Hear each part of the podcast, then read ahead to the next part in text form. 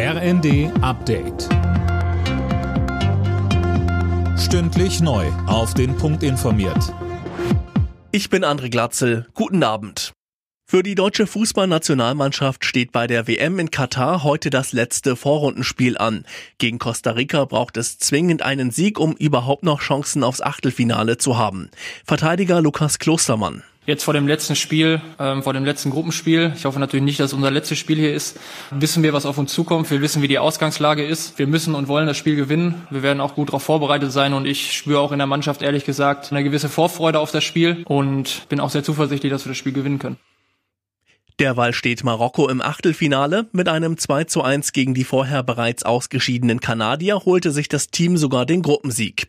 Kroatien reichte ein 0 zu 0 gegen Belgien zum Weiterkommen. Die Kinderkrankenhäuser und Arztpraxen sind am Limit. Grund dafür ist vor allem das RS-Virus, das für Erkältungssymptome sorgt.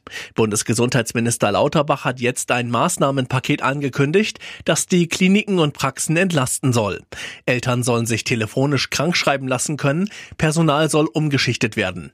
Lauterbach sagte weiter, wir werden mit einer Situation konfrontiert, wo in Deutschland weniger als 100 Intensivbetten für Kinder noch zur Verfügung stehen. Zahlreiche reguläre Stationen sind bereits voll belastet und wir sind absehbarerweise noch nicht am Ende dieser Welle, die im Wesentlichen durch das RS-Virus verursacht wird.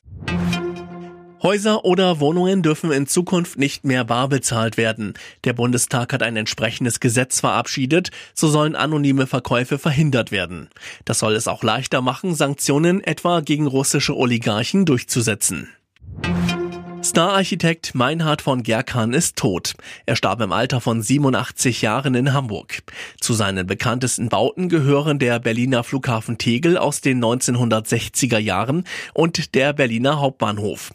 Sein Büro gilt als das weltweit erfolgreichste deutsche Architekturbüro. Alle Nachrichten auf rnd.de